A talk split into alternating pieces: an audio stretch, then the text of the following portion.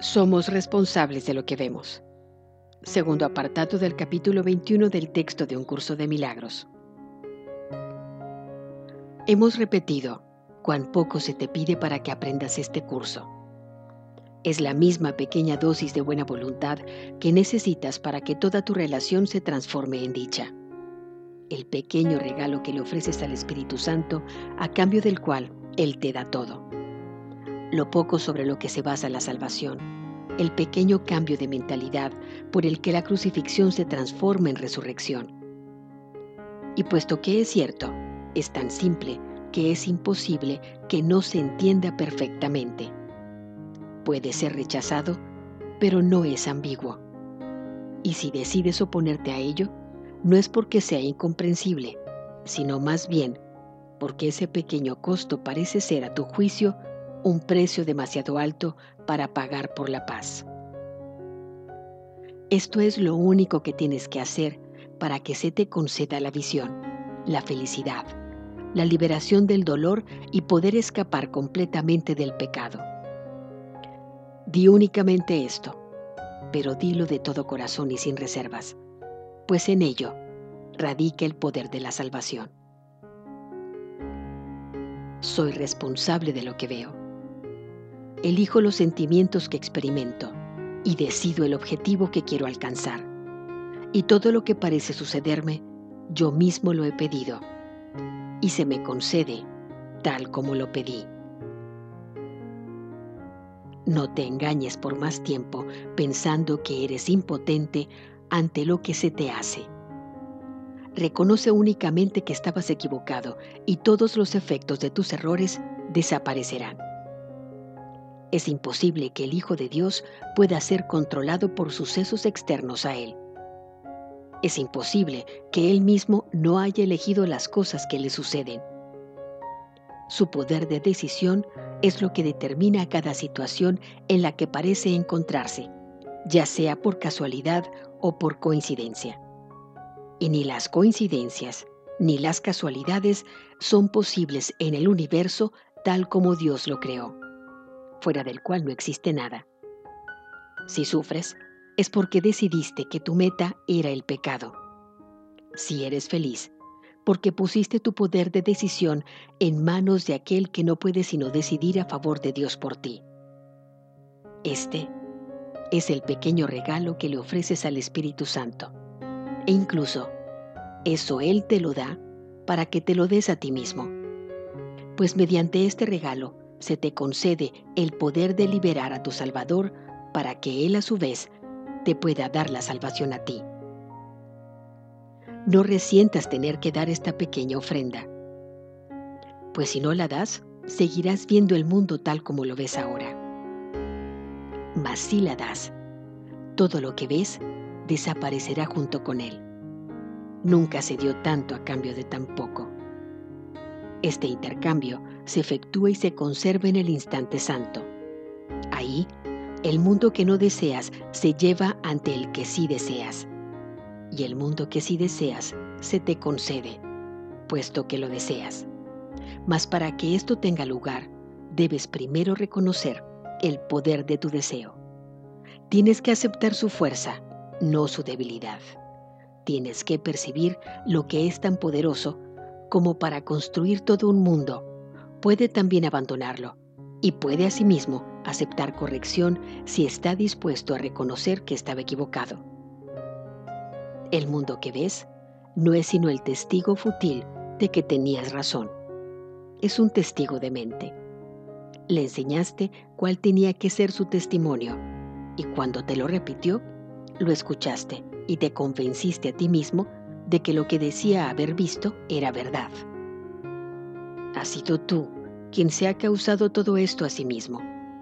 Solo con que comprendieras esto, comprenderías también cuán circular es el razonamiento en que se basa tu visión. Eso no fue algo que se te dio. Ese fue el regalo que tú te hiciste a ti mismo y que le hiciste a tu hermano. Accede entonces a que se le quite y a que sea reemplazado por la verdad. Y a medida que observes el cambio que tiene lugar en él, se te concederá poder verlo en ti mismo. Tal vez no veas la necesidad de hacer esta pequeña ofrenda. Si ese es el caso, examina más detenidamente lo que dicha ofrenda representa y no veas en ella otra cosa que el absoluto intercambio de la separación por la salvación.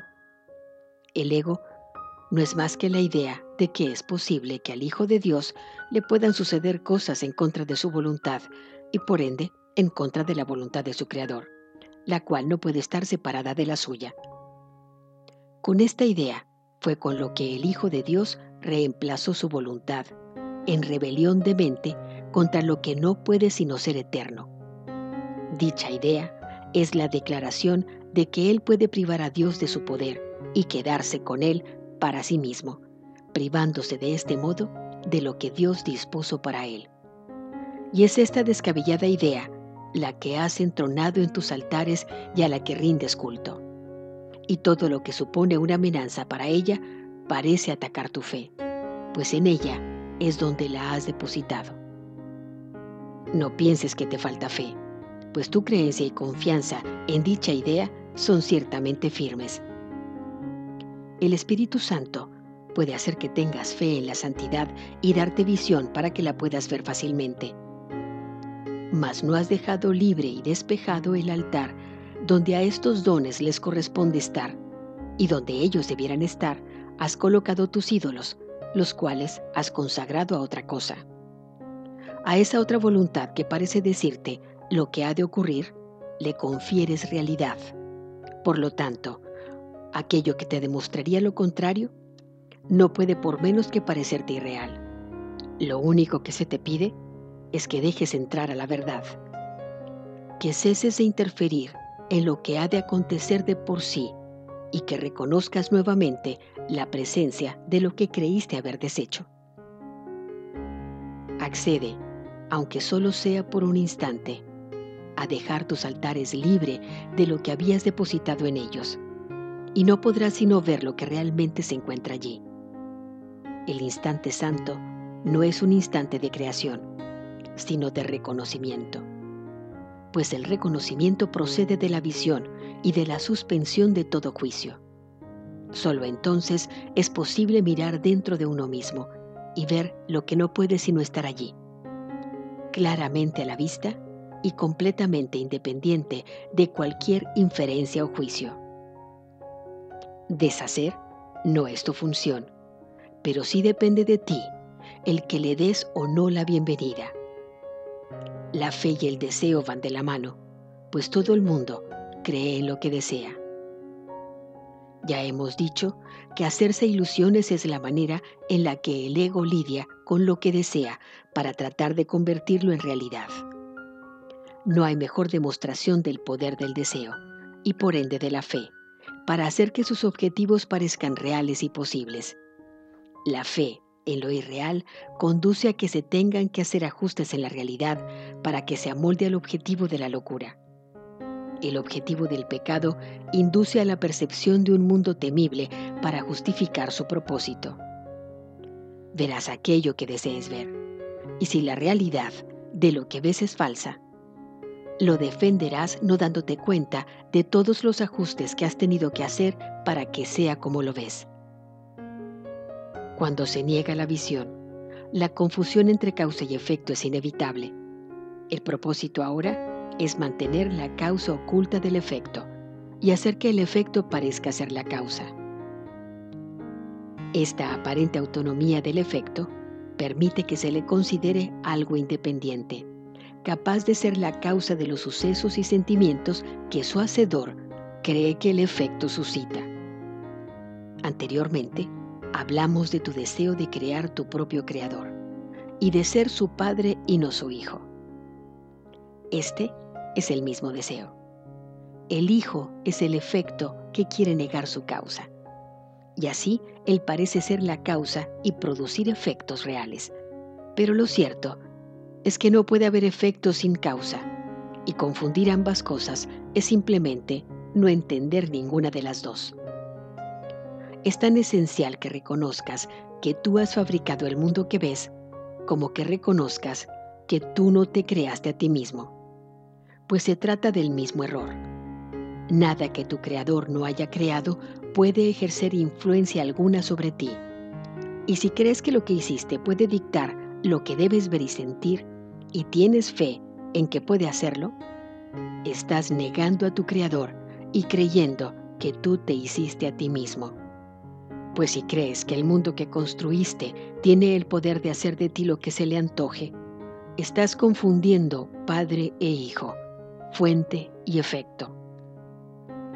Las creencias del hijo son semejantes a las de su padre, mas al crearlas, el hijo no se engaña a sí mismo pensando que él es independiente de su fuente. Su unión con ella es la fuente de su capacidad para crear. Aparte de esto, no tiene poder para crear, y lo que hace no tiene ningún significado.